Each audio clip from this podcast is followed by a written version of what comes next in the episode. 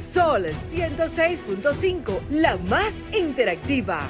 Una emisora RCC Miria. Este programa llega a ustedes gracias a Combustibles Premium Total Excelium.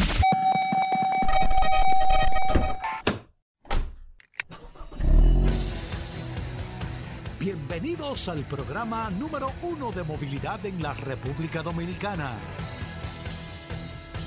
Vehículos en la radio.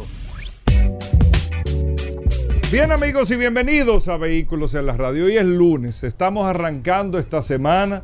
Siempre usted esperando después del fin de semana. La gente quiere que Vehículos en la Radio sea de lunes a lunes, todos los días. Pues, sí, porque uno se siente como un vacío los sábados y los domingos, pero ya estamos aquí, siempre después del sol de la mañana compartiendo con ustedes todas las noticias, todas las informaciones, todo lo relacionado con este mundo de los vehículos, con todo lo que tiene que ver con la movilidad en este espacio Vehículos en la Radio. Mi nombre es Hugo Vera, es un honor, un placer estar compartiendo con ustedes, poder llevarle lo mejor de las informaciones de, este sector de vehículos y que ustedes tengan eh, la forma, vamos a decir, de aprender, de entretenerse, de informarse, de compartir, de desahogarse, eh, porque el WhatsApp eh, se ha convertido en una herramienta, en una voy a copiar el segmento del impecable. Una válvula de escape es el, el WhatsApp de vehículos en la radio, el 829-630-1990. 829-630-1990 de la mano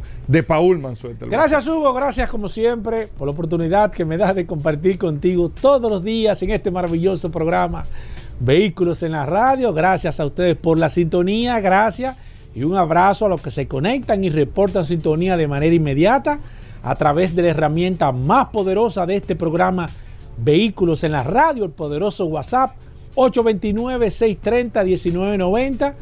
829-630-1990 es la herramienta que usted tiene que tener en su celular, en sus manos. Es una herramienta útil de ayuda que usted puede consultar, usted puede verificar, puede hacer cualquier tipo de pregunta a través de este WhatsApp. No importa que el programa no esté en el aire, no importa que sea fin de semana, día festivo. Usted siempre puede contar con esta maravillosa herramienta que nosotros, este maravilloso equipo de vehículos en la radio, hemos puesto a su disposición. Hoy es lunes, un lunes sumamente interesante porque sé que hay muchas personas que están eh, esperando este programa. Eh, se ha suscitado una, algo que venía hace una semana y pico.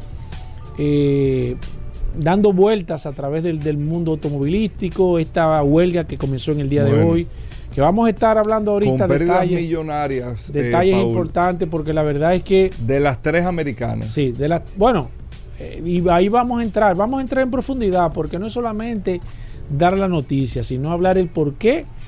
Y lo que más sorprende a todos, Veras, que ahí es donde está el punto, yo creo que el, el pastel de esta situación es que la única automotriz norteamericana que no está en esto es Tesla.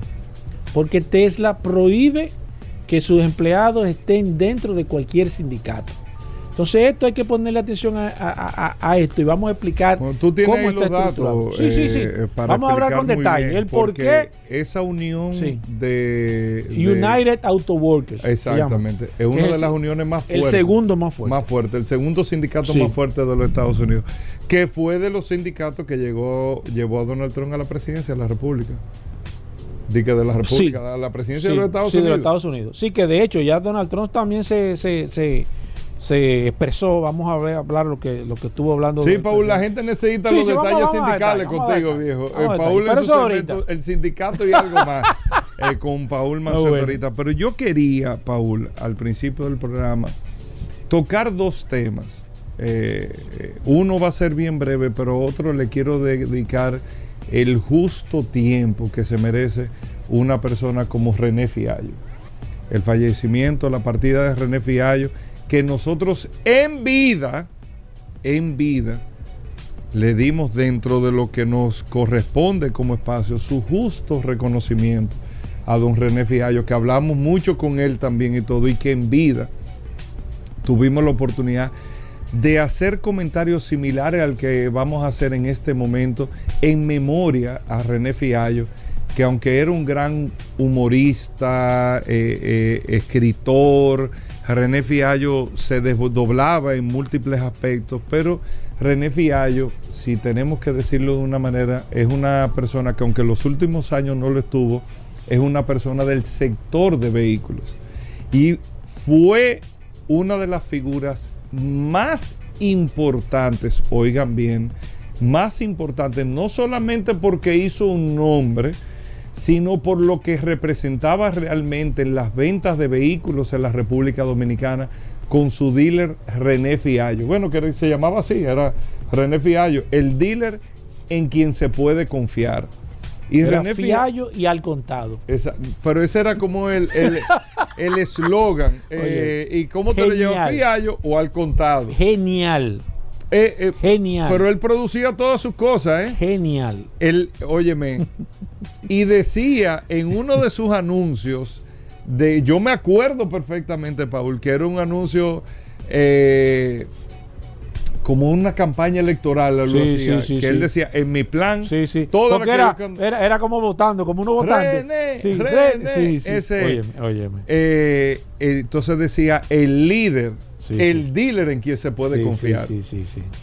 Oigan bien, René Fiallo, amigos oyentes, transformó la forma de cómo se vendían los vehículos en la República Dominicana y por eso tuvo éxito.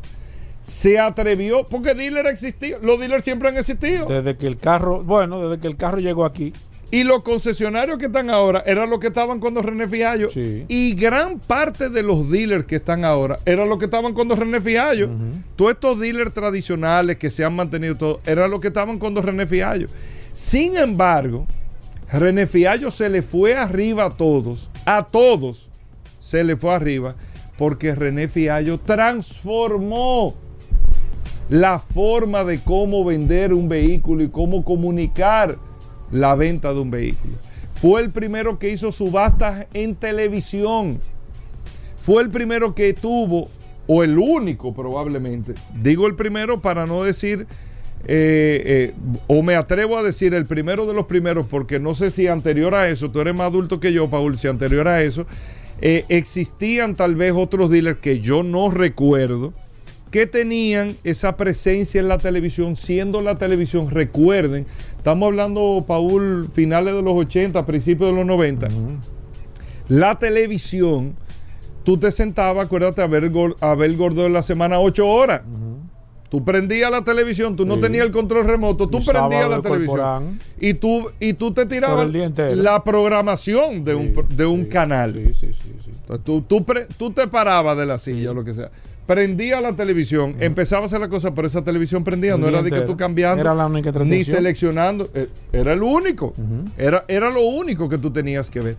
Y René Fiallo, teniendo su show de televisión, que yo me acuerdo, bueno, todavía el local está ahí, aunque hay otro dealer ahí, eh, que creo que es Cyber Dealer, que está ahí en la, Avenida Independencia, pero incluso en la callecita y todo, donde te pasaban los carros, donde él hacía el tema de las ventas, donde te iban pasando carro por carro, por modelo por modelo. Y hoy en día voy a decir lo siguiente, carros que existieron aquí en República Dominicana, que fueron éxitos de venta, gracias a René Fiallo, oigan bien.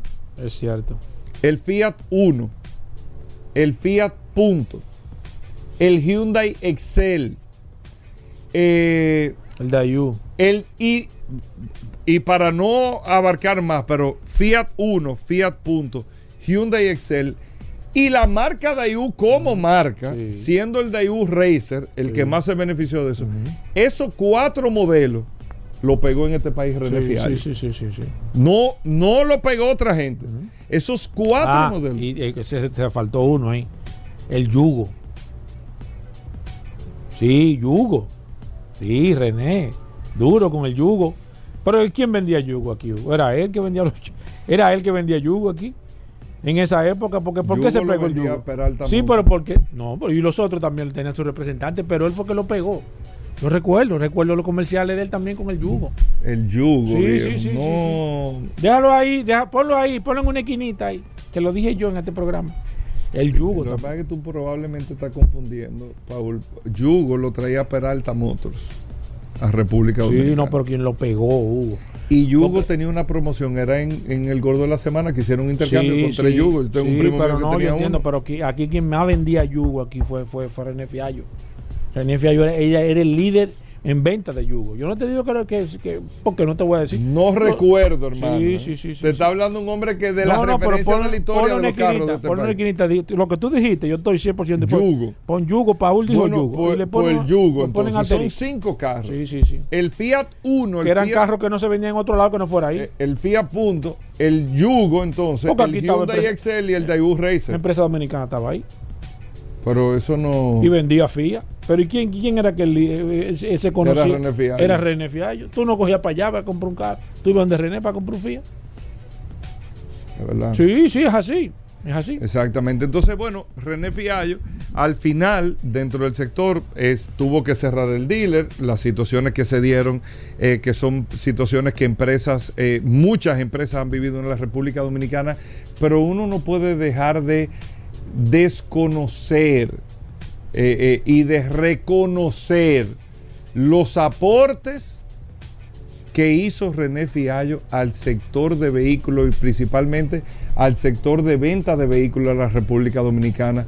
Con esto yo quiero decir eh, que le mandamos un abrazo a toda la familia, recordamos con mucho cariño, con muchísimo cariño, la memoria y la figura de René Fiallo dentro del sector de vehículos, aunque es un sector que no reconoce absolutamente nada, porque eso es este sector, pero nosotros sí lo reconocemos en vehículos en la radio y yo sé que es el sentir de la mayoría de los dominicanos que tuvieron contacto, que tuvieron la oportunidad, que pudieron hablar o que hicieron negocio en algún momento con René Fiallo, el líder, el dealer en quien se puede confiar. Qué gran eslogan, Óyeme. óyeme, Un genio. excelentes Un genio. campañas, así que a la familia que, que- que recuerde la memoria de que nosotros intentamos, eh, Hugo Vera. Sí, yo hablé sepa. con él aparte. Nosotros intentamos en varias ocasiones traerlo al programa Sí, Vehículos en la y radio. él, para y él nos explicó, y él nos explicó Muy decente. muy- nos explicó Sí, sí, sí, muchas razones del por qué eh, eh, como irse otra vez a esa época. Claro. Y yo se lo reconozco Claro, también, lo entendí, se lo agradezco. Nosotros- nosotros pero nosotros hablamos mucho con él fuera del aire de muchos temas. Y re- intentamos reconocerlo porque sabemos el Sí, le quería, que tú te tenía. acuerdas, le queríamos dar un reconocimiento a sí, don sí, René, pero uno eso. también tiene que, que respetar eh, las decisiones de cada quien. Por eso no quería dejar, y mira, con tantos temas que tenemos, pero no quería dejar de, da- de dedicarle este momento, y siempre le vamos a dedicar eh, en espacios eh, la memoria del dealer y el líder en quien se puede confiar, René Fiallo. Pasa su alma. Un abrazo a toda la familia. Tenemos muchas cosas en el día de hoy. Vamos a hacer una pausa. Venimos con la huelga en un momento. Aquí está el chat GPT, Paul Mansueta, el hombre del WhatsApp, que cuando decía de la huelga, No, ¿qué huelga? Bueno, hay una huelga eh, en los Estados Unidos que arranca en el día de hoy con la, ¿cómo se llama la, la unión? United Auto Worker. Auto Workers, uno de los sindicatos más fuertes de los Estados Unidos. Pero primero, Paul, la gente, Claro. un saludo a la gente del WhatsApp, Paul. Claro que sí, un saludo de manera inmediata, Goberas, a todos los que están a través del WhatsApp. Están, la gente, la verdad es que este mucho. WhatsApp. Yo le escribí a Paul el domingo. No, la, las 11 de la la gente, la gente, la, está- la gente ha estado muy activa porque envía informaciones, siempre está eh, algunos oyentes de este programa que nos envían informaciones sumamente interesantes y esa es la idea, que usted puede utilizar el WhatsApp para compartir información, para consultar, para, para hablar cualquier tema siempre que esté relacionado al mundo de los vehículos. Usted sabe que va a tener siempre una contesta de manera inmediata, precisa y concisa. Gracias a todos los que confían en este maravilloso proyecto, el WhatsApp de este programa Vehículos en la Radio. Bueno, ahí está con el WhatsApp. Paul, ¿qué, qué es lo que está? O sea, explícanos bien qué está pasando y el porqué de esta huelga de los trabajadores de la industria automotriz. Gracias Hugo, gracias como siempre por la oportunidad que me das de compartir contigo. Y hoy, en el día de hoy lunes, tengo una información. Yo creo que la información más importante que está sucediendo en este apasionante mundo de los vehículos. Y es que, como dije al principio, el tema de las huelgas o de la huelga que tienen ahora mismo las automotrices, la verdad es que ha puesto a pensar a muchas personas y vamos a analizar Eh, primero el porqué de la huelga. ¿Qué, ¿Por qué está sucediendo esta huelga? ¿Cuáles son las condiciones que piden los, eh, en este caso, eh, el- el sindicato de, de trabajadores de las automotrices? Eh, se llama, déjeme buscarlo aquí, se llama United eh, United Auto Workers. United Auto Workers se llama el sindicato más fuerte que hay en los Estados Unidos luego del sindicato de las aduanas. Todo el mundo sabe que el sindicato más fuerte que hay a través de toda la historia en los Estados Unidos ha sido el sindicato de las aduanas, de los muelles. Y ahora, y el segundo, evidentemente, los, el sindicato de los fabricantes de automóviles. Se han ido a huelga por varias razones. Ellos dicen que las ganancias principales de las automotrices han estado rompiendo récord y que ellos evidentemente tienen que participar un poco de los beneficios que tienen eh, estas empresas. Esto ha, ha puesto a los empleados, evidentemente, si tú estás teniendo tantos beneficios, entonces yo estoy tratando también de tener una parte de ese pastel. Y ahí es que está la diferencia. De manera puntual, están aspirando a un ingreso o a un incremento de un 40% los empleados de las automotrices. Ya los CEO o las automotrices le han ofrecido un 20%, cosa que de manera eh, radical ellos no aceptaron de manera puntual. Pero les le quiero decir eh, que está eh, de manera eh, objetiva cuáles son los requerimientos que ellos están haciendo. Primero, como le dije, están buscando un incremento de un 40%, están buscando, aparte del 40%, solamente trabajar cuatro horas a la semana. Cuatro horas a la semana, lo que las automotrices también se han puesto en contra de, esta, posibilidad de llegar a un acuerdo a nivel general. El presidente Joe Biden se ha, ha hablado de este caso, se ha pronunciado de este caso, está apoyando de manera unilateral a los, eh, a las- a a los demandantes, en este caso está eh, apoyando a los sindicatos, le- aunque le ha dicho que hay que tratar de llegar a un diálogo, pero está eh, aparentemente ha estado de acuerdo con, con el incremento que se le haga a los trabajadores de las automotrices. Sin embargo, el presidente tuyo, Hugo, el presidente, el expresidente Donald Trump, se ha ido a favor de las empresas, eh, de los fabricantes de vehículos. Le ha dicho que no, que no procede el aumento y que en estos momentos ellos deben de tratar de darle un poco de larga al asunto. O sea que están divididas en este caso los dos aparentes candidatos que hay a la presidencia de los Estados Unidos. Uno a los trabajadores, que es Biden, y el expresidente Donald Trump está de acuerdo con las automotrices. ¿Cuál es el efecto que puede tener esto a nivel general? Bueno, primero es posible que los vehículos suban de precio. Se está buscando, eh, evidentemente, un incremento de un 40%, es una cantidad sumamente apreciable. Yo entiendo que entre un 40 y un 20, al final entiendo que van a, van a llegar a un 30% de incremento, que es lo que yo entiendo que deben de estar buscando en ambas partes, pero también es mucho porque esto va a tener que repercutir en los precios de los vehículos de combustión y esa es la parte negativa porque entonces los vehículos eléctricos se van, se van a hacer mucho más equitativos el precio de los vehículos eléctricos y esto puede poner la competencia mucho más agria a los vehículos de combustión. ¿Cuál es, ¿Qué es lo que están ganando ahora mismo? Eh, el salario promedio de los trabajadores de las automotrices está en 32 dólares con 32 centavos la hora. De ahí ellos están buscando el incremento. Eh, 18 dólares eh, le pagan por hora, le pagan a los eh, empleados nuevos y 15 dólares la hora a los empleados que son temporales a nivel general. Mucha gente me está preguntando, y aquí con esto concluyo el comentario, qué está pasando con la marca Tesla. Tesla no está metida dentro del sindicato. Tesla eh, prohíbe que los empleados pertenezcan a algún sindicato y esto le va a dar un le, va a beneficiar a largo plazo porque solamente estamos hablando de que solo los fabricantes tradicionales automotrices de combustión son los que están inmersos en esta situación.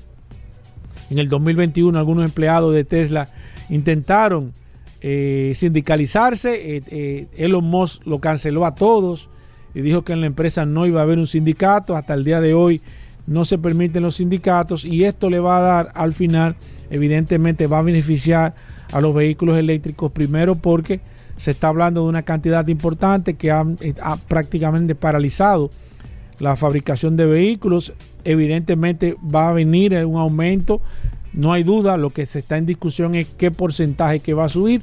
Para mí será un 30, hay que ver eh, qué va a pasar. Yo entiendo que un 30%, pero eso va a tener que transferirse a los vehículos nuevos y lamentablemente ahí va a venir eh, lo, peor de esta situación, que el consumidor al final es que va a pagar los platos rotos de esta situación, de esta huelga.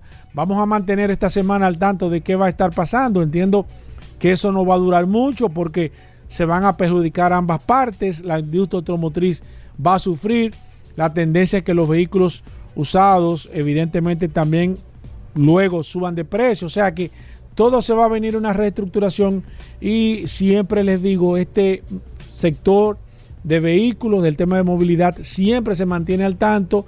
Atención con esta situación de esta huelga que tienen General Motors, Ford y Stellantis, los tres principales gigantes automotrices en los Estados Unidos, que tiene hasta, hasta este preciso momento paralizada toda la fábrica que ellos tienen en los Estados Unidos y hay que ver qué va a pasar y lo vamos a tener al tanto en este programa vehículos en la radio. Bueno, ahí está Paul Mazueta. Nosotros hacemos una pausa. Hoy, eh, Aníbal Hermoso, Seguridad Vial, Fórmula 1, Juan Carlos Padrón. Yo no vi la carrera y yo quiero que Juan Carlos me la cuente. El Gran Premio de, de Singapur por fin ganó Ferrari. Aquí hay mucha gente que no durmió ayer, mm. Que tenía tiempo, que no veía linda y que le gusta mucho, o sea, lo, que son de Ferrari son eh, es una religión. Sí, sí, sí, son fanáticos. Eso no, son fanáticos. Eh, eso no es que, de que, que se, que se mueven para acá. no, no, es Ferrari. Sí, sí, sí. Eh, óyeme, es una cosa increíble. Hoy vamos a hablar de aire acondicionado.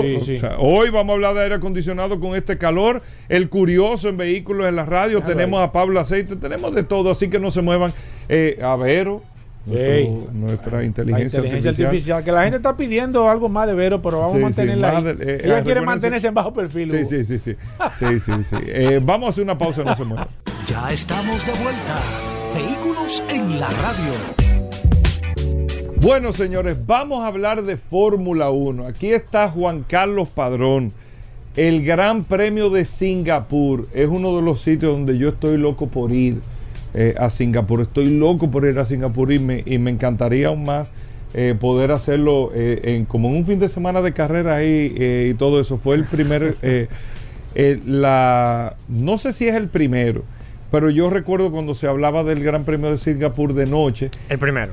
Eh, fue, es el primer, eh, gran, premio, nocturno. nocturno que se hace. Entonces yo me acuerdo en aquel momento. En el 2008. Que, eh, que se estaba viendo, Juan Carlos Padrón, si tú me... déjame terminar para que tú... No, no, pero no es por nada, para decirte lo que estaba hablando y después tú me... Se, que se estaba viendo, entonces, si va a ser de noche eh, ¿Cómo es que se va a hacer? Entonces, habían hasta eh, propuestas de las luces que le iban a poner a los carros de Fórmula 1, todo esto. Y al final se decidió iluminar el circuito. Vea, Es como un juego de pelota. Vamos a iluminar el circuito y ya no hay tema. Juan Carlos Padrón ganó. Juan Carlos está. Yo lo llamé ayer, no quería hablar conmigo. Sí, no, porque fue un español que ganó también. Juan Carlos, no vi de verdad, no vi nada de la carrera. Cuéntanos la carrera de Fórmula 1 y por qué ganó Ferrari. Gracias, Hugo. Eh, efectivamente, eh, el Gran Premio de Singapur fue el primer premio nocturno de la Fórmula 1, que las carreras nocturnas los vehículos tenían luces, como tú dices, y no se sabía cómo se iba a hacer. Es un gran premio que sigue en polémica porque ese primer gran premio del 2008 es el que quiere anular masa para que le den el, título del 2008, porque ese fue el gran premio que... ¿Y qué fue lo que pasó ahí? Flavio Gratore, eh, que era el jefe de Renault en ese momento, hizo que el piloto Nelson Piquet, hijo del campeón Nelson Piquet, estrellara el monoplaza a propósito. Ah, yo me acuerdo, sí. Para que Alonso, que había parado, ganara la carrera. Entonces, quieren anular esa carrera. Y es verdad que fue así, que fue a propósito. Sí, sí, ya de hecho a él lo expulsaron de por vida. De la, de, la Fórmula 1 y luego a los 10 años dijeron no, está bien, 10 años solamente, él no volvió nunca más a la Fórmula 1 Eh, pero sí, efectivamente. Pero fue verdad que se sí, hizo. Sí, eh, efectivamente. Y lo, lo, lo, que, lo que ha salido a la luz fue con el documental este Loki, donde se cuenta la vida de Bernie Eccleston, donde él dice que en el 2008 ellos sabían que habían hecho trampa, pero no quisieron hacer nada. Entonces dice, ah, pero si ustedes lo sabían, tenían que haber anula- anulado la carrera, denme, anulen esa carrera y denme el título del 2008, que lo perdí en la última curva de la última, de la última carrera en Brasil contra Hamilton. O sea, yo me acuerdo, yo, yo fui a ese gran premio eh, eh, en el 2008 de Brasil, yo estaba ahí. Pero entonces... Y tuviste sí, que todo el mundo celebró Sí. Massa y después sí, que no, si que no, que no ganamos. Si se anula esa carrera, Felipe Massa se es el campeón del 2008. De hecho, ya lo dijo el, el- el- presidente de la Federación de Automovilismo, Automovilismo de Brasil, que el legítimo campeón del 2008 es Felipe Massa. Y entonces, ¿qué, Ferrari, ten-? Ferrari tendría intereses porque sumaría un título más de constructor y de piloto a su palmarés. Eh, ¿Y tú crees que le den para atrás eso? Mm, no lo sé, viejo. No lo sé. O sea, si tú no dices, bueno, por ya, justicia, si tú dices por justicia se lo merece. Pero no lo sé. Pues no creo tampoco. Además, no es lo mismo ya. no es lo porque- mismo, no es lo mismo. O sea, es lo que él dice. O sea, tú sabes el dineral que yo dejé de percibir por no ser campeón de la Fórmula 1 en el 2008. De verdad. Me hubieran aumentado el sueldo los años siguientes, me hubieran dado otro caché o, o más, más sponsor. O sea, Todo. Sí, la verdad es que es difícil, pero bueno, vamos a ver. Yo Bueno, no sé. Vamos con Singapur. con ¿Qué pasó? carrera. Esta carrera, de hecho, Red Bull decía que no iba a ser muy rápido. Yo lo dudaba porque era un circuito urbano, pero es que en Baku ellos fueron rápidos, ganaron. En Mónaco, que es ur- urbano, ellos fueron rápidos y ganaron. Y yo decía, bueno, aquí deben de ir rápido, no pasa nada. Vimos las pruebas el viernes que estaban muy detrás. Fernando Alonso lo dijo, bueno, ellos en el momento que se necesita ser rápido, ellos son rápidos y estarán arriba, no pasa nada. Pues efectivamente, el sábado, señores, desde el 2015 no pasaba que uno de los dos monoplazas, o sea, que ninguno llegara a la Q3. O sea, Max Verstappen clasificó décimo 11, desde décimo primero, o sea, en la posición número 11.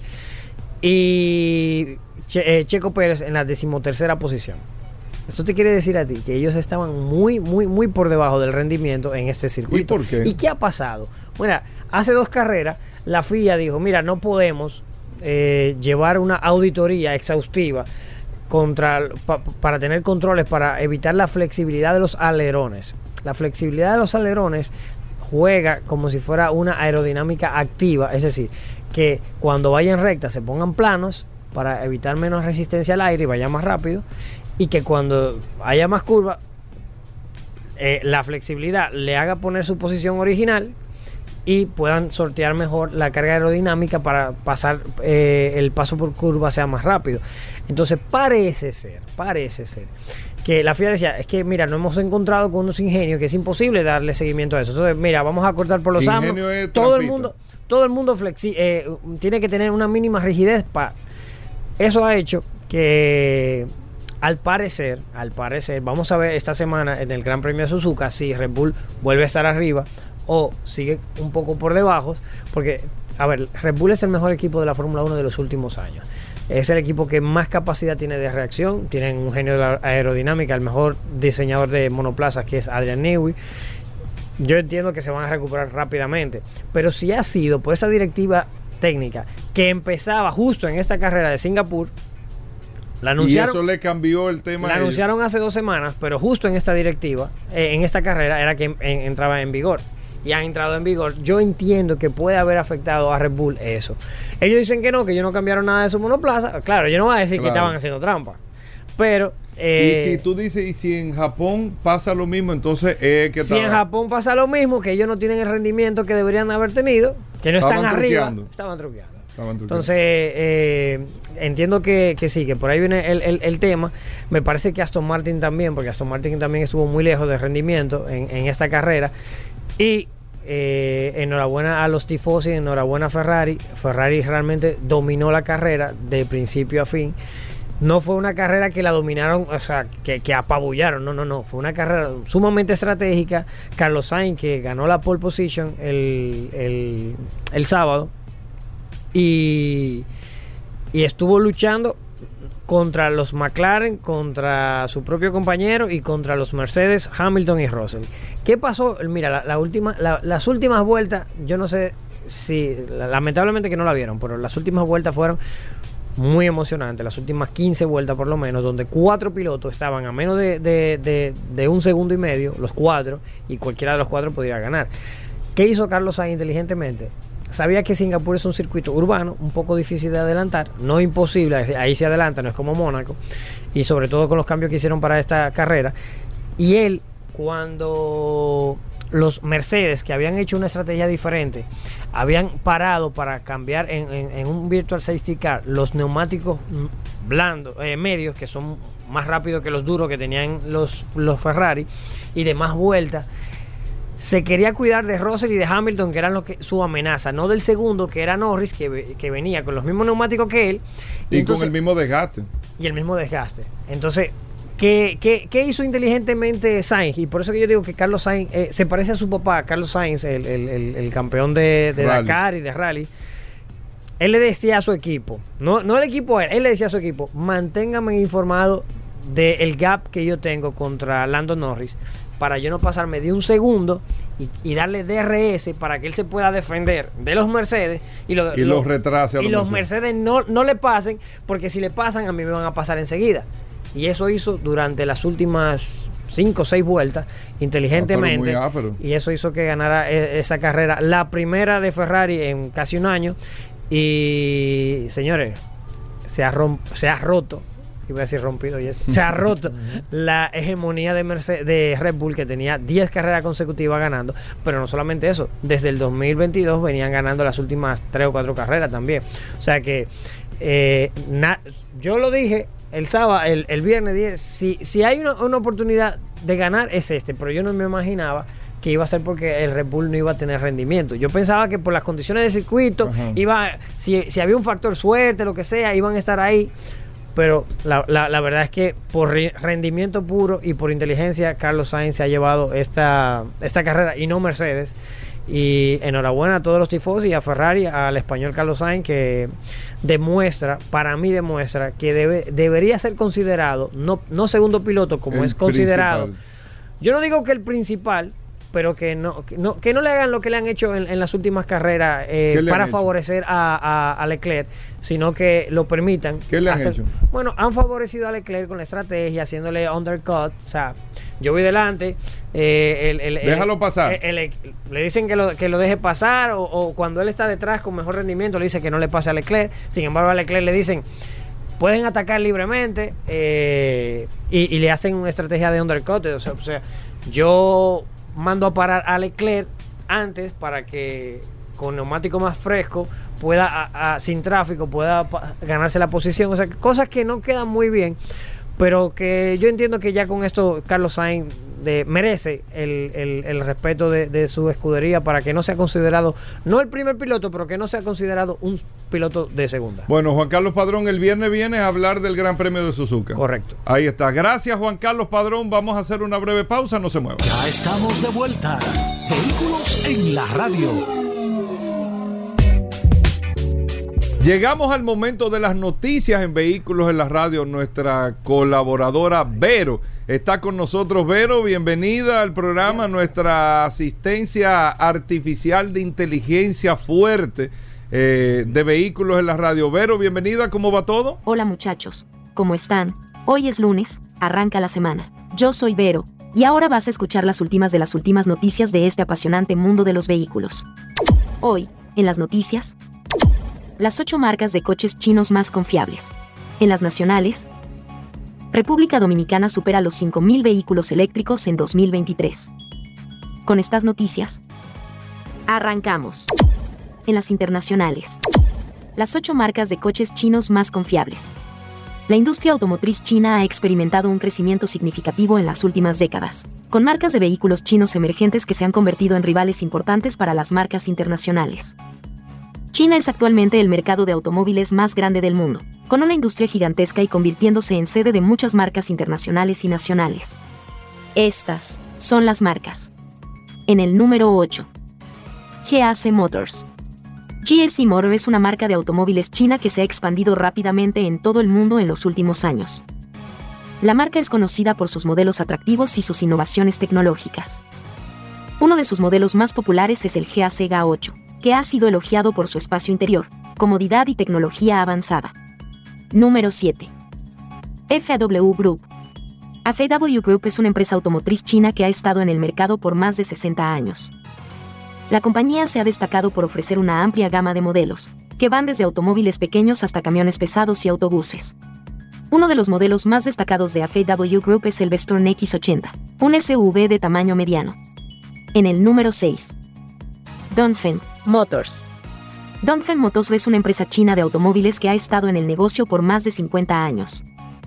Fundada en 1969, la compañía ha trabajado incansablemente para mejorar su gama de modelos y ofrecer vehículos de calidad a sus clientes. Uno de los mejores modelos de Dongfeng Motor es el Dongfeng ILSA 9. Número 5. SAIC Motors. SAIC Motor es una empresa automotriz china fundada en 1955. Con sede en Shanghái, se ha convertido en el fabricante de automóviles más grande de China y uno de los más grandes del mundo. La compañía fabrica una amplia gama de vehículos, que incluyen sedanes, SUV, MPV y vehículos comerciales, bajo marcas como MG, Rowe, Maxes y LDV. En el número 4. Chang'an Automobile. Chang'an Automobile es una marca automotriz china que se ha destacado por su compromiso con la innovación y la tecnología en la fabricación de vehículos. Fundada en 1862, la compañía comenzó como una fábrica de armamento, y más tarde se expandió a la producción de automóviles en la década de 1950. Los modelos de Chang'an Automobile se han ganado una sólida reputación en el mercado por su calidad y fiabilidad. La marca ha desarrollado una amplia gama de modelos de automóviles, desde sedanes hasta SUV versus, que han sido diseñados para satisfacer las necesidades de los consumidores más exigentes. Número 3. Great Wall Motors. Great Wall Motors es una marca de vehículos chinos fundada en 1984. La compañía se ha destacado por su producción de vehículos SUV y camionetas de alta calidad y con precios asequibles. Great Wall Motors es conocida por modelos como el Great Wall Havo H6, el Great Wall Wingla y el Great Wall POW. Además, la compañía ha sido reconocida por su enfoque en la innovación tecnológica, con modelos que cuentan con características avanzadas de seguridad y entretenimiento para los pasajeros. En el número 2. Geely Auto. Geely Auto es una marca de coches chinos fundada en 1997. La compañía se ha destacado por su enfoque en la producción de vehículos de alta calidad y diseño atractivo. Geely Auto es conocida por sus modelos como el Geely M Grand X7, el Geely Preface y el Geely Icon. Geely Auto ha experimentado un rápido crecimiento en los últimos años y se ha convertido en una de las principales empresas de automoción del país. La compañía se dedica a la producción de una amplia gama de vehículos, desde sedanes y SUV versus hasta vehículos comerciales. En primer lugar, BYD Auto. BYD Auto es una de las marcas de coches chinos que más ha crecido y fue fundada en 2003. La compañía se ha destacado por su enfoque en la producción de vehículos eléctricos BYD Auto. Se ha convertido en una de las empresas de automoción más importantes del país y una de las líderes del sector. La compañía fue fundada por Wang Chuanfu, quien comenzó su carrera en el mundo de los negocios como fabricante de baterías recargables, y más tarde decidió expandirse en el mercado de los automóviles. En las nacionales, República Dominicana supera los 5.000 vehículos eléctricos en 2023. El crecimiento que ha experimentado el número de vehículos 100% eléctricos ha sido exponencial. Ese incremento en la compra de autos con esa tecnología es señal que en la República Dominicana se está realizando una transición acelerada hacia la movilidad eléctrica. Las ventajas que ofrece la electromovilidad, las ofertas de financiamiento por parte de las entidades bancarias y algunos incentivos que otorga el Estado dominicano a los concesionarios que importan ese tipo de vehículos, ha hecho que los usuarios se interesen por ser parte de la sostenibilidad. El superintendente de electricidad, Rafael Velasco, entiende que la inversión en vehículos eléctricos, no solo en las ofertas, sino en una ruta de cargadores con acceso al público, ha permitido que el número de vehículos pase de unos 130 en 2017 a unos 5.000 en lo que va de año. Soy Vero, y estas fueron las noticias más importantes hasta este último minuto. Que pasen un buen inicio de semana. Adelante muchachos. Gracias, Vero. Con esto hacemos una pausa y nosotros estamos edificados contigo, como cada día. Venimos de inmediato. Aprovechen que Dani Jiménez está aquí. Anote el WhatsApp del programa, el 829-630-1990. 829-630-1990. Para que la pregunta que usted tenga de aire acondicionado, usted se la pueda hacer a Dani Jiménez. Ahora usted escribe, mira, Paul tiene el WhatsApp, mire, eh, Paul, mi carro tiene esto, es verdad, este ruido que le da cuando yo estoy en tal, eh, eh, del aire, el aire me dejó de enfriar por esto, le puse esto, lo otro, me dijeron, cualquier pregunta de aire acondicionado. Aquí está Dani Jiménez. Dani, bienvenido al programa. Gracias por aceptar, por estar con nosotros. Eh, gracias por eh, venir un lunes sí, un lunes no a este espacio. Y bueno, háblanos un poquito primero de Auto Aire Jiménez, porque ese WhatsApp está Paul, ese WhatsApp está. El WhatsApp está. Prendido, prendido pero en aire acondicionado. Lleno, en, en, en, aire acondicionado. Bienvenido, Dani, ¿cómo va todo? Excelente, Hugo. Buena, buena, bienvenido. Eh, Dani, vamos a hablar de manera inmediata. La gente siempre está atenta a las situaciones de los aires acondicionados. Principalmente, Dani Jiménez, en estos momentos donde se le está demandando o se está demandando que Señores, es difícil andar en un vehículo que se te le dañe el aire acondicionado, que tú tengas una situación que el aire no esté enfriando de manera adecuada. Pero mucho más difícil es cuando tú llevas el aire a chequear y te dicen, hay que chequearlo más profundamente. Hay que hacerle una, desmontar el, evaporador. Entonces yo quiero que brevemente, antes de que podamos abrir las líneas, el 809-540-165, si usted tiene alguna pregunta de aire acondicionado, también puede utilizar el WhatsApp, el 829-630-1990. Preguntas de aire acondicionado. Hablamos con nuestros amigos de Autoaire Jiménez. Dani, síntomas que yo debo de tener en cuenta para saber si es o no es un problema del evaporador. Todo el mundo de una vez de que el aire deja de enfriar y no es el compresor y no es una manguera floja o pichada, dice que tiene problema el evaporador. ¿Cuáles son los síntomas que yo debo de tomar en cuenta para saber si es, es, cierto que el evaporador está dañado del vehículo. Mira, en el aire acondicionado, todos los síntomas son muy parecidos porque te deja de enfriar. Te va comenzando ese, ese, dejando de sí, enfriar. Sí, sí, ese es el, sea ese, el evaporador. Ese es el síntoma. Sea el evaporador, sea el compresor, pero hay que chequearlo primeramente y, de, hacer, y determinar qué le está pasando. Ok. O sea, eh, es muy genérico el tema de, de, del aire acondicionado. Te puede dar diferentes eh, eh, fallos y puede ser diferentes factores. ¿Es así? Eso es así, porque así. por cualquier sencillez, lo De- que te hace es que te deja, Deja de enfriar. Perfecto. Eh, muy genérico. Aquí está Pablo, Pablo Aceite. Pablo. Da un segundito, espérate.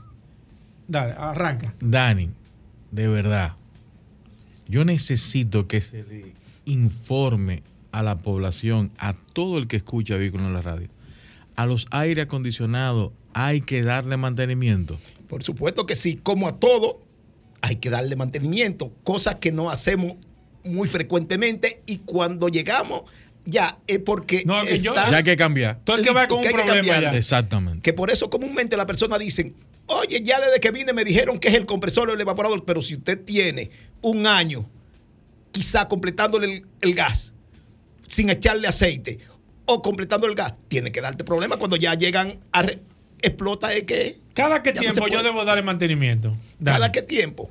Al aire acondicionado por lo menos debe dársele mantenimiento cada seis meses, hacer su chequeo. Cada seis meses. ¿Y qué incluye un mantenimiento de, de aire acondicionado? Por ejemplo, yo voy a cambiar el aceite del carro, sé que filtro, aceite, filtro de aire. En el caso del aire acondicionado, ¿qué yo debo de, de qué se le va a cambiar o cuál es el mantenimiento? En el caso del aire acondicionado, se chequean todas las mangas a ver si están todas bien. Se limpia el condensador por fuera y se le, li- y se le limpia y se cambia el microfiltro que usa en la cabina para que el evaporador no le pase el sucio y se dañe. Lo que se conoce como filtro de polen. Exacto. Perfecto, voy con llamadas 809-540-165. La gente quiere hablar de aire acondicionado. Aquí está Buenas, Dani buenas. Jiménez. Buenas. Sí, mire, yo no soy cliente asiduo de, de Autores Jiménez porque no he tenido la gracia de que no se me daña el aire mucho. Sí. Pero sí tuve una experiencia ya que quiero exaltarla. Yo tenía el aire de mi vehículo dañado y fui a un sitio a arreglarlo y me iban a desmontar el tablero, pero un, ya tú se imaginas. Sí, sí, sí. Y yo dije, bueno, pero espérate, y fui a Autores Jiménez y allá me le cambiaron el filtro de la cabina y se arregló el aire. Y gasté, qué sé yo, 1.500 pesos. ¿Cómo? Mire, lo, lo, lo, lo digo para que lo sepa la población. Ahí está Dani Jiménez cogiendo like a través de este programa Vehículos en la Radio.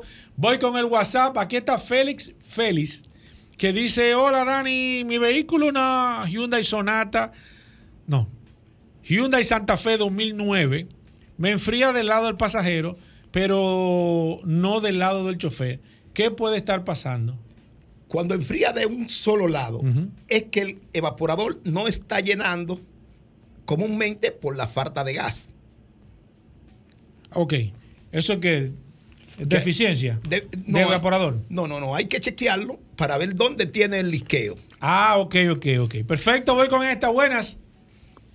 Sí, buenas tardes. Ajá. Eh, una orientación. Sí, adelante.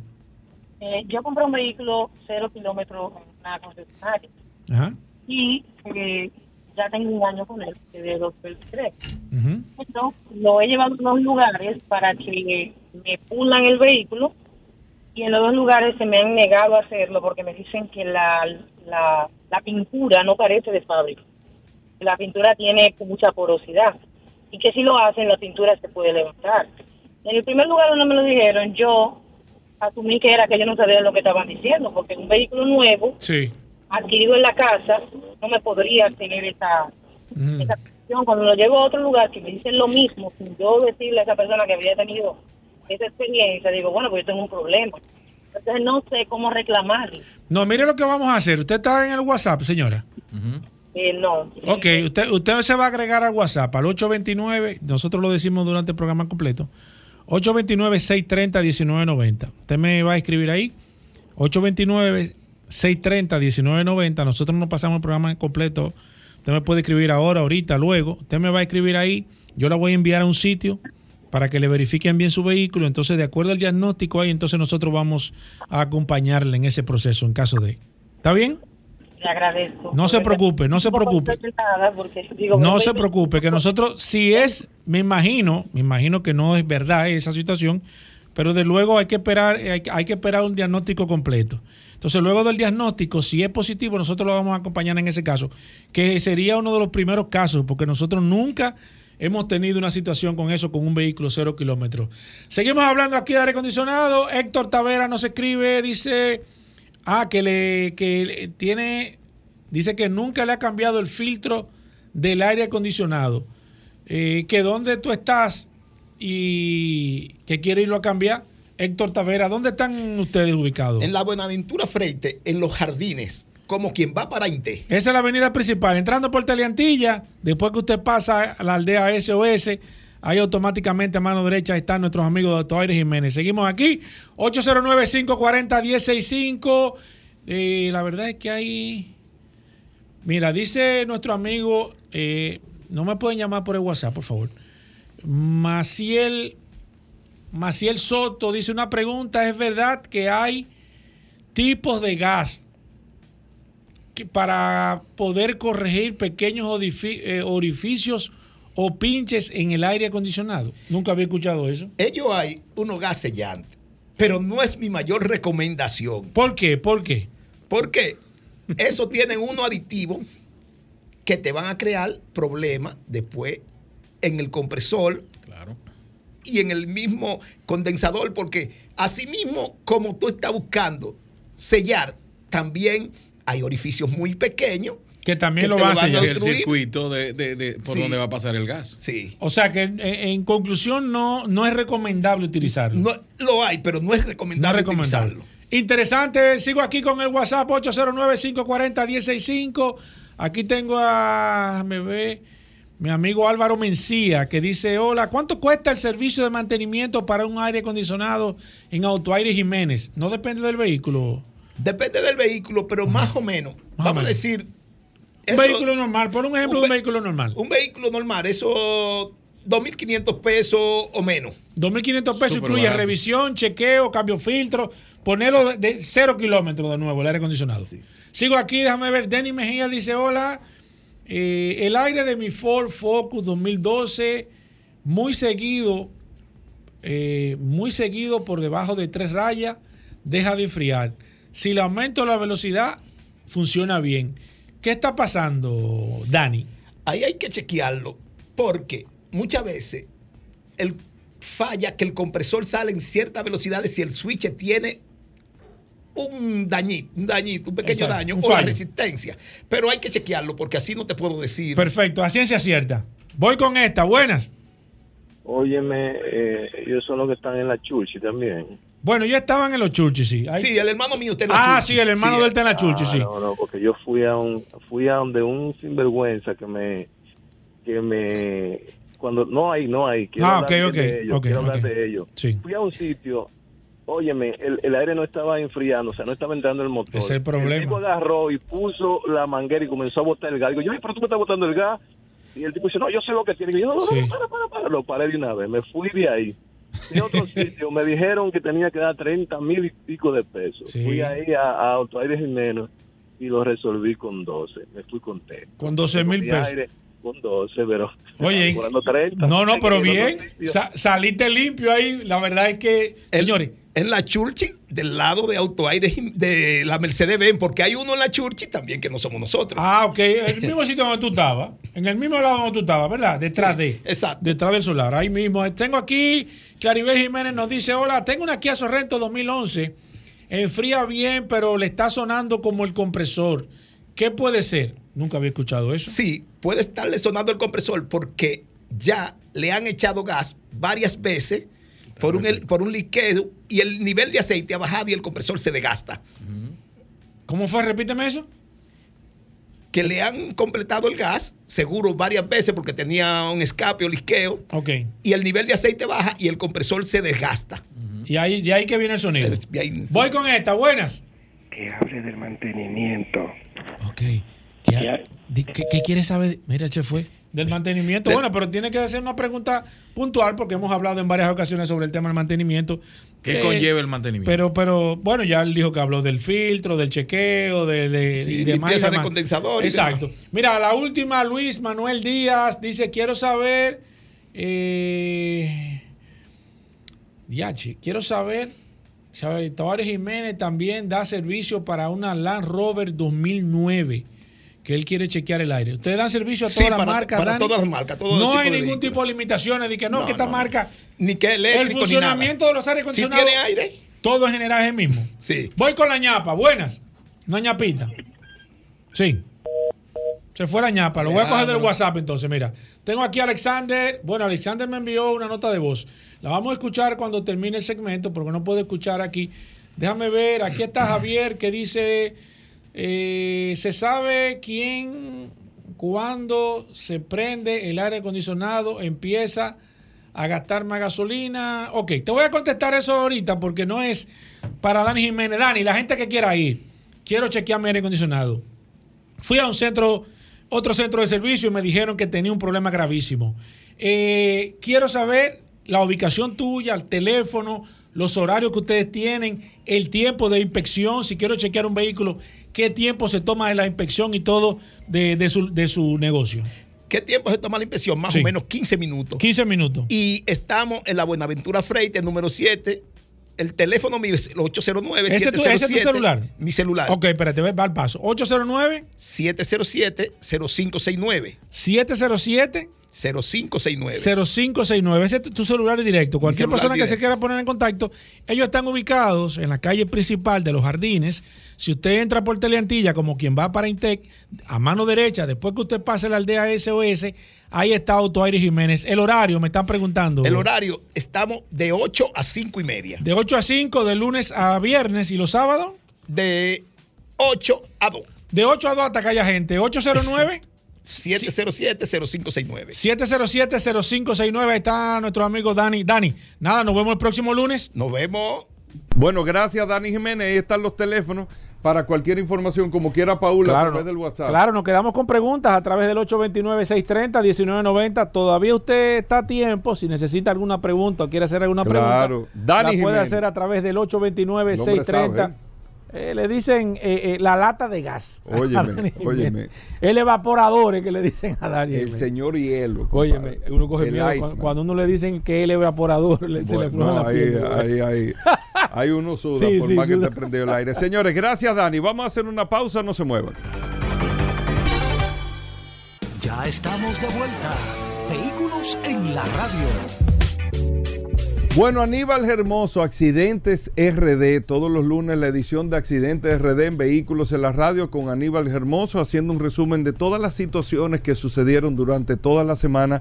Y el objetivo, recuerden, de este segmento es que usted puede escuchar, ver todo lo que recoge Accidentes RD para que tratemos de no repetir, aprender y no repetir estas acciones. Bienvenido, Aníbal Hermoso. Gracias, Hugo. Gracias, Paul. Como siempre, agradecido de llegar a la audiencia de Vehículos en la Radio.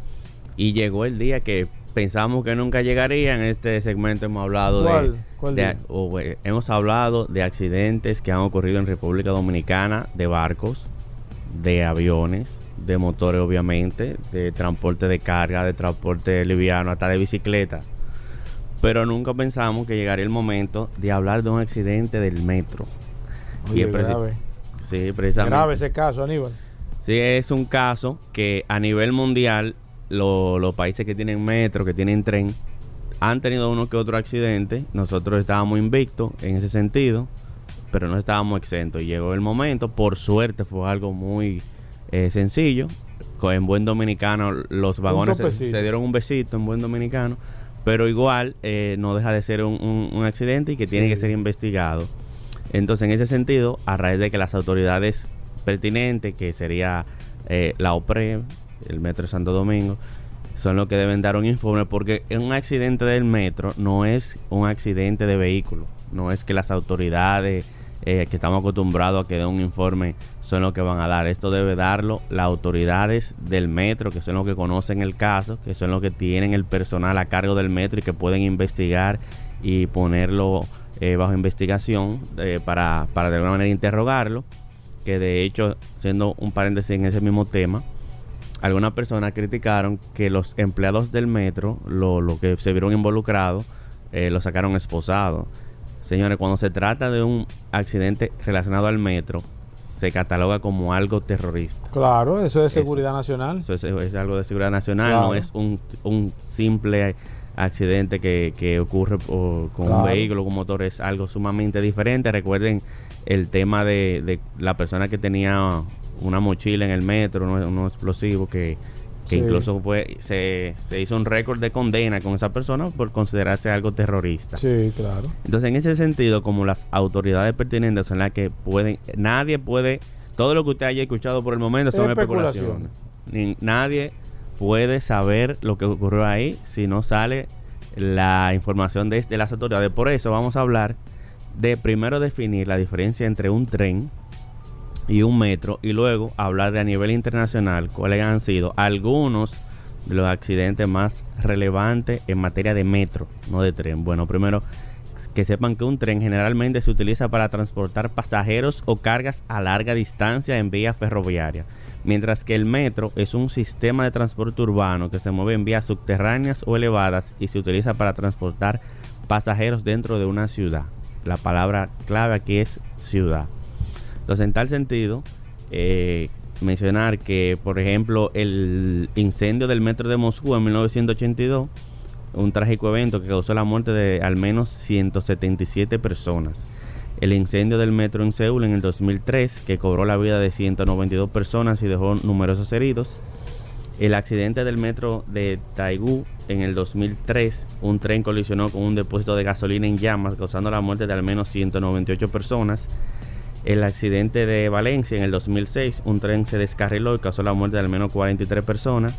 Y vamos a dejarlo hasta el número 5, el accidente del metro de Santiago de Compostela en el 2013. Un tren se descarriló cerca de Santiago de Compostela en España, resultando al menos 79 personas fallecidas. Entonces, volviendo al metro de Santo Domingo, algunas medidas de seguridad, no de los conductores, sino de los pasajeros, de, de los que abordan el metro, son no rebasar la línea amarilla, esa línea tope, para que no nos pasemos de ahí, siempre estar antes. Y Eso no- en el andén. Ajá, en el andén.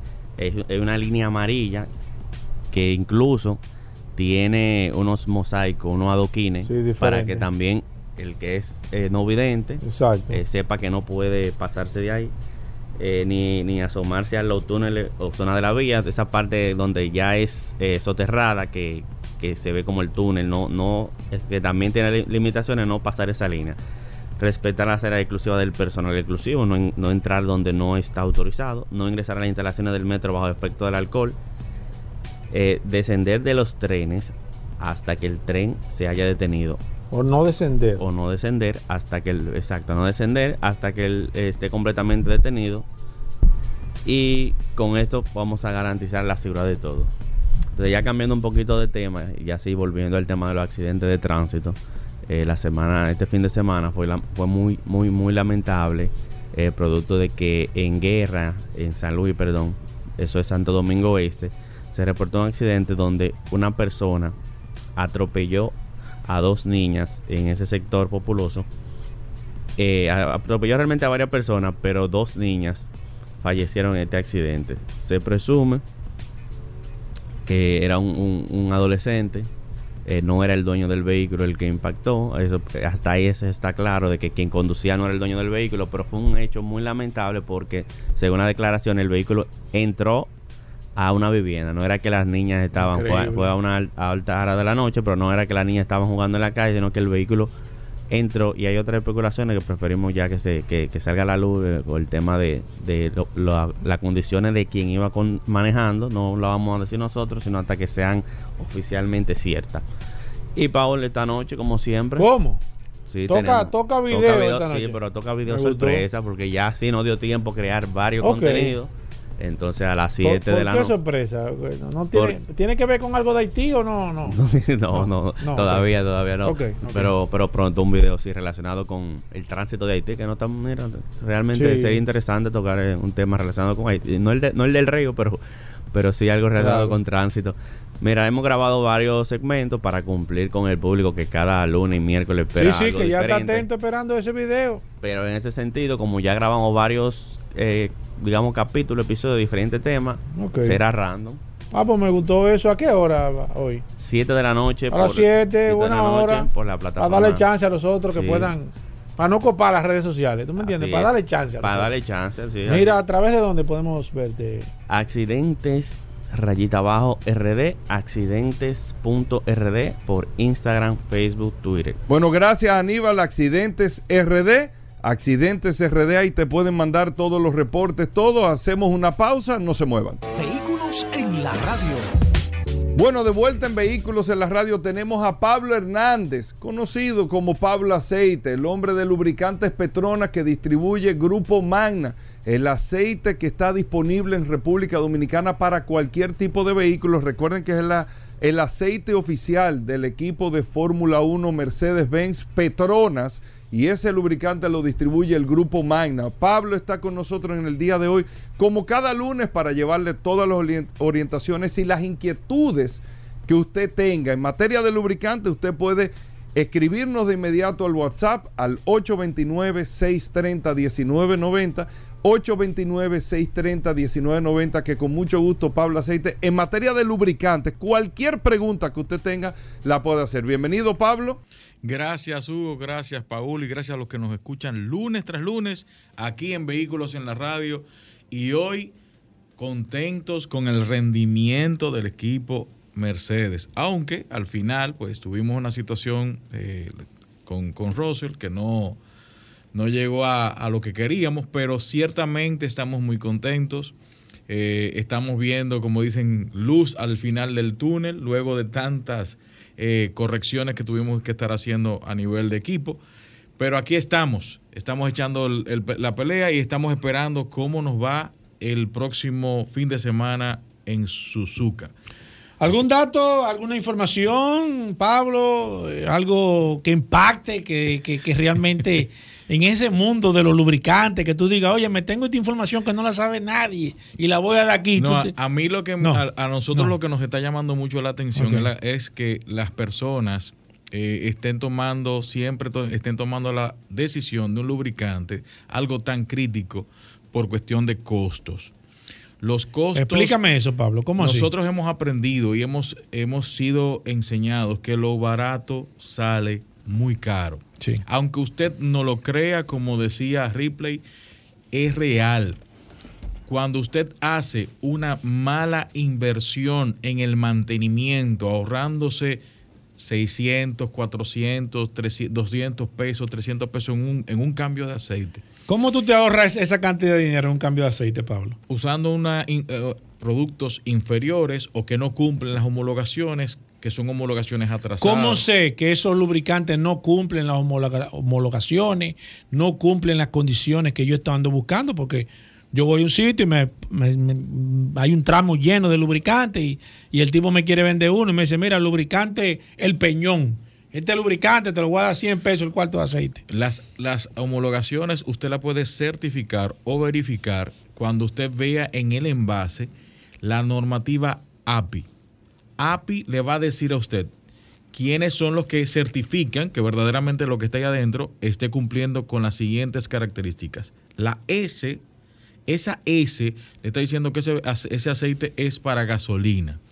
La, la próxima letra que acompaña, mientras más cerca de la Z, es decir, estamos ahora mismo en la API SP. SP es la normativa más actualizada para vehículos. Ese es la última- el último modelo en aceite. El último, la última actualización con los paquetes de aditivos, con, las, con los elementos que corresponden a los motores de última generación de gasolina. Si usted busca y encuentra un SL, una más hacia atrás, estamos hablando que ese, ese, ese aceite no tiene la- lo, requer- lo requerido para el vehículo 2017, 2018, 2019, 2020, 2021, 2022, 2023, 2024.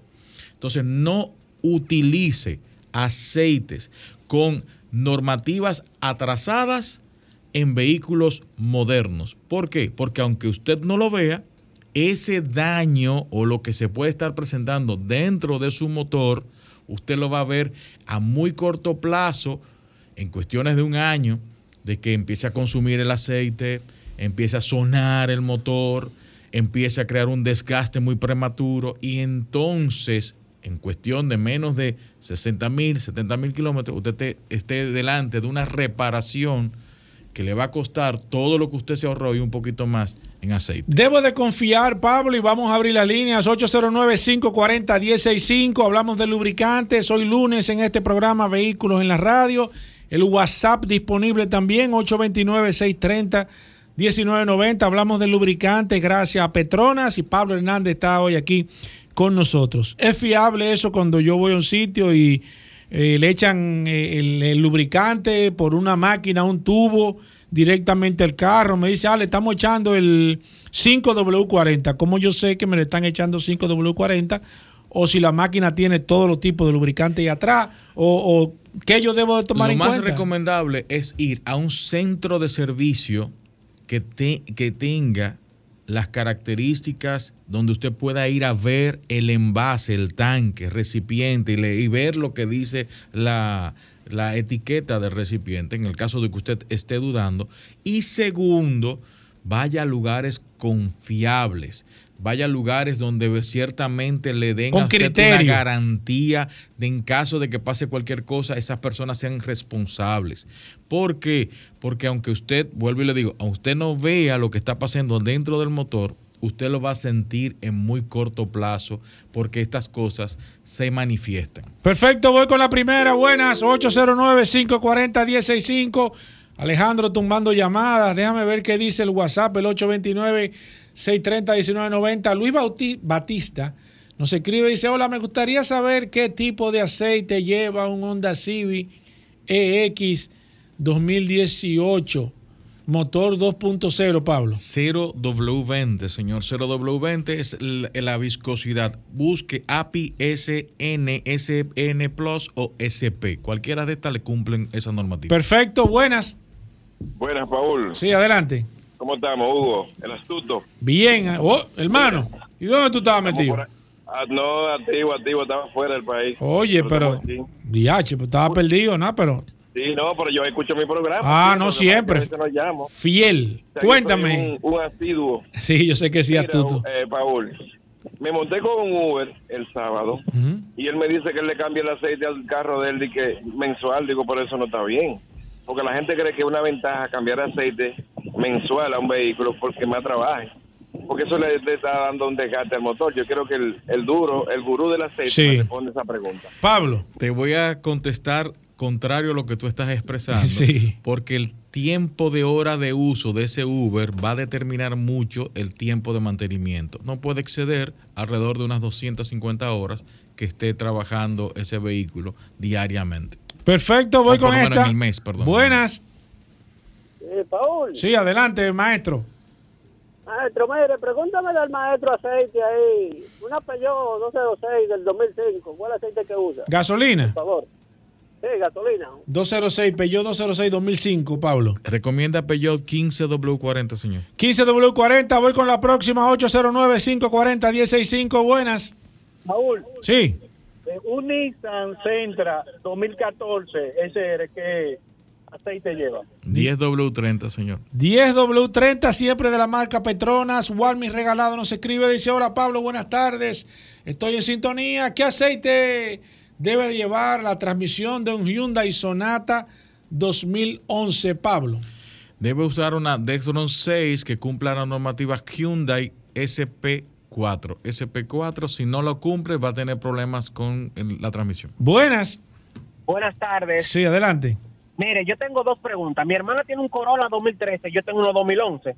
Y a ella le están echando en ese Corolla 2013 un 5W20. Yo quiero saber, porque yo le estoy echando 10W30, yo quiero saber quién es que está mal de ella o yo. ¿Tú quieres escuchar en la radio o tú quieres para que te sientes?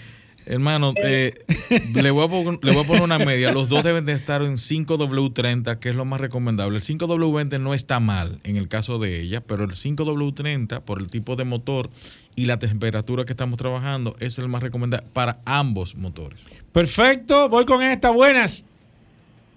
Hola. Sí, buenas. Sí, adelante. Adelante. Pablo. Pablo, una pregunta.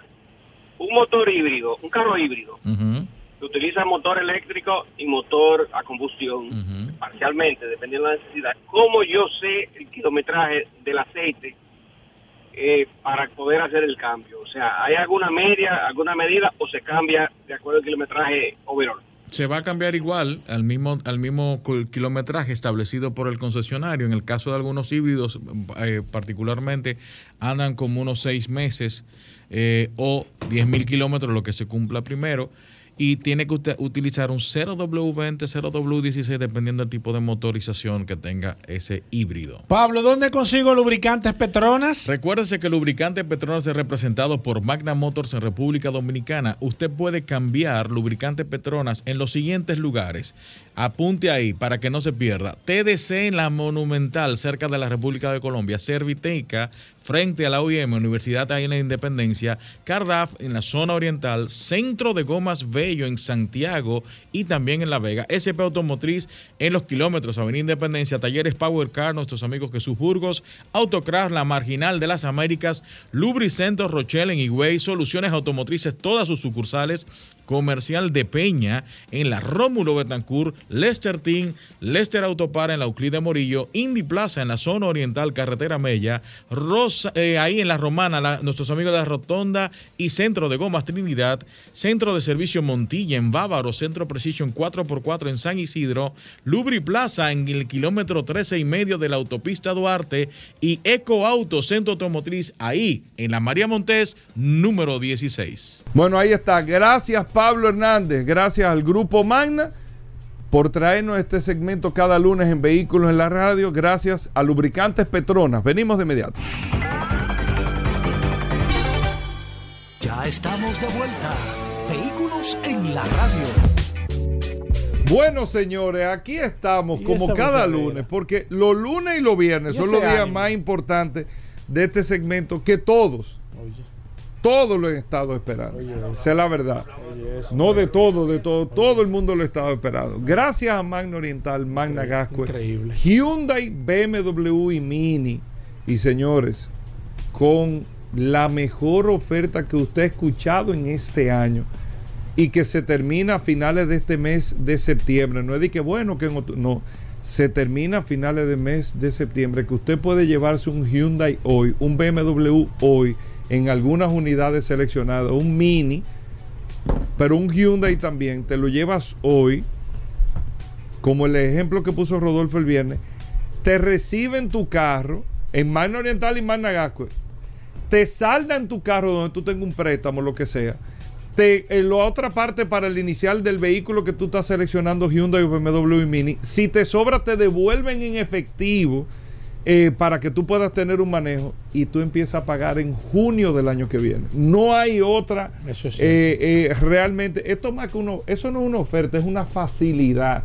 No es una oferta realmente, es como una facilidad que ustedes están dando. Bienvenido, curioso. Así mismo, Gobera, gracias por permitirnos estar aquí el día de hoy. La resistencia, Mansueta, José Peña, Padrón que está ¿Pero qué aquí José escuchándola. Peña? ¿Cómo José Pero que Peña? José los Peña está- controles. José Peña ni viene. ¿Eh? ¿Cómo que no? José Peña en el grupo que está.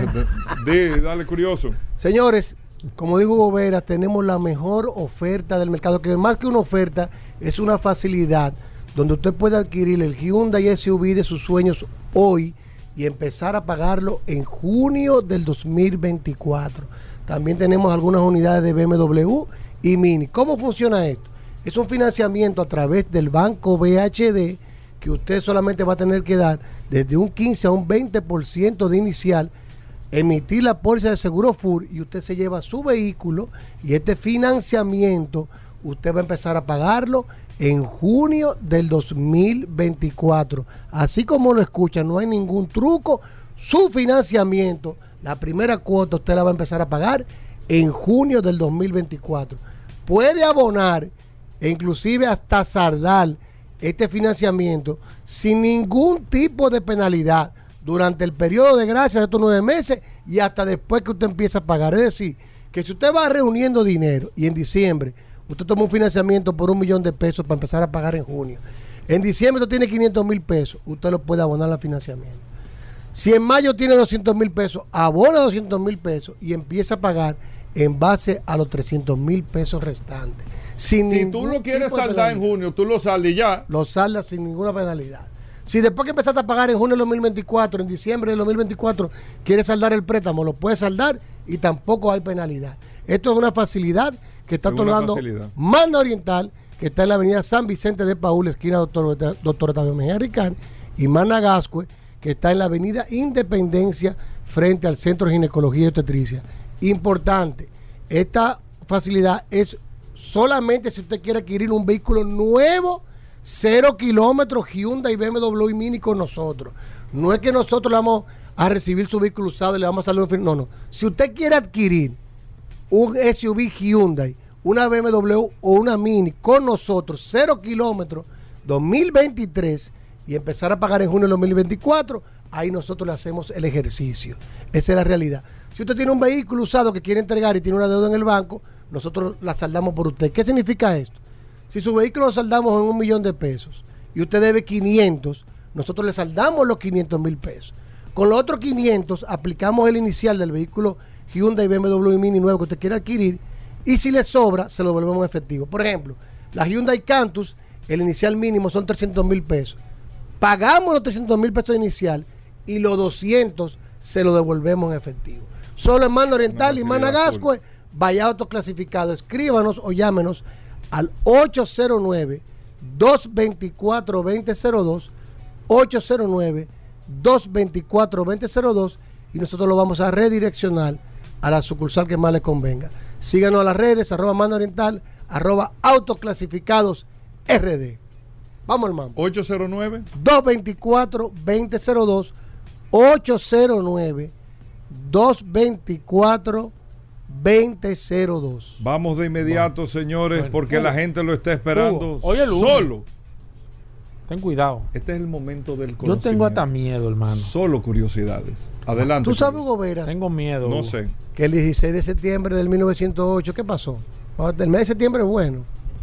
Del 1908. Ya tú Pero sabes. estamos 18. Se fue, pero estaba- era sábado, tu- a un segmento. El público lo, lo pide, un segmento, Ruta 66, del qué? curioso, por eso te lo estoy tirando. Dale, dale, ¿Qué es curioso. El sábado ¿Y qué es esto, Hugo? se fundó la General Motors, tú no lo sabías eso. ¿Qué es Fíjate esto? eso. Mira, pero así como estábamos hablando, Este es pupitre caliente. No, dale, curioso. Tú sabes que dentro del mundo del automóvil siempre es bien curioso. Y dentro de la crisis vienen oportunidades, que fue lo que sucedió con la crisis del canal de Suez en el año 1956, que provocó una crisis de combustible en Europa. El presidente de Egipto nacionalizó el canal, provocó una escasez y de ahí viene la necesidad de crear vehículos compactos de poco consumo de combustible. ¿Qué vehículo nació que es ícono del siglo XX a través de esa crisis? ¿Cuál fue el vehículo que fue catalogado en ¿De el salón? Motors? No, en el salón de El Frankfurt. En el Salón de Frankfurt del año 1999 se catalogó como el segundo vehículo más influyente del siglo XX 1999. y salió por la crisis de combustible generada por la nacionalización del canal de Dios Suez. quiera que no esté tirando una pata voladora. El Mini. En el 99. Estamos, no, no. No, no, Escucha. está hablando de la Estoy historia. hablando Lo- del 1959 y en el 56 fue que se inició la crisis. La crisis, escucha bien, deja el celular cuando yo esté hablando.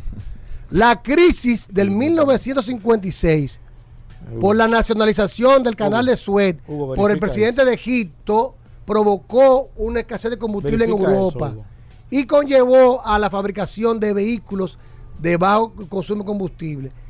¿Cuál vehículo Hugo. fue? La Mini Hugo, que Leonard. Leonard Lord, el Sí, presidente sí, de. British Motor Company, debido a esta crisis Hugo, que yo hubo nunca en- había oído eso, ¿eh? pero es que está Ah, no, pero-. Y que del canal de Suez ha creado un mini. para que lo sepas. Hugo, verifica la eso. crisis de Que combustible. este programa no puede estar desinformando a la lo gente. puede, pero lo puede buscar y lo voy a estar posteando. Al primero que voy a te quitar es a Pablo Manzueta en este post. Hugo, este programa con más de 20 años tiene que tener cuidado con este El presidente de British Motor Yo Company, pido yo. Leonard Lord, le, le, le ordenó a fabricar un vehículo y se lo cedió a Alex Eh, Isoglis, un ingeniero griego, para que fabricara este vehículo que fue plasmado el primer diseño sobre una servilleta. Este vehículo innovó muchísimo en la época porque a diferencia Ahí de sí, sus eso- ah, sí competidores, verdad. de sus competidores, que fue el, el Carabajo en Alemania y el Fiat 500 de Italia, puso el motor delantero de manera transversal, es decir, de lado, y no fue longitudinal, y también con unas dimensiones de 3 metros por 1.20. Se caracterizó muy importante por el poco peso del vehículo, ya que de utilizaba goma de 10 pulgadas, goma de 10 pulgadas, y en vez de los amortiguadores de muelle, utilizaba unos, unos eh, conos de caucho fabricados por Dunlop. El diseño de una vez impactó en el público y a pesar de que fue un vehículo hecho para, eh, para la masa, sin embargo, la eh, fue un vehículo que empezaron a utilizar la clase alta Sí. de Inglaterra. Se fue popular entre los artistas. Paul McCarthy tuvo mucho, Paul McCarthy, Ringo Starr, la, la misma reina Sí. Isabel. Y en el año Mr. Bean, 1962 Mr. Bean. vino la versión eh, deportiva, la versión Cooper, que fue modificada por John Cooper, amigo de, del ingeniero Alex, y llegó a ganar el Rally de Monte Carlo en el año 1967. En el 97, 99, que te, dije ahorita, en el Salón de Frankfurt, Alemania, fue considerado como el segundo vehículo más influyente del siglo XX, ocupando el primer lugar, ¿cuál vehículo? El cepillo. El Ford T de Henry Ford. Dios mío, pero ¿y dónde que estamos?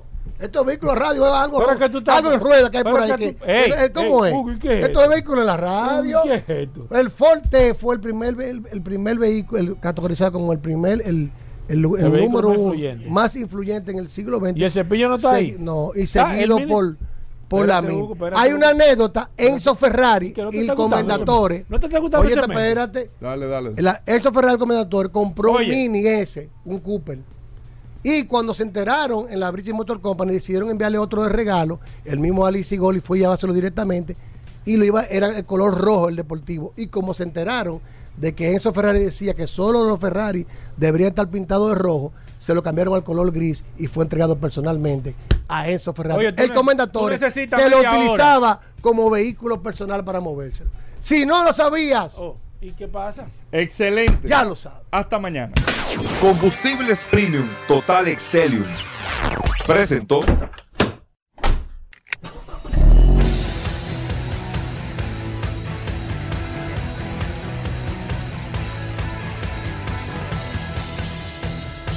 Vehículos en la radio.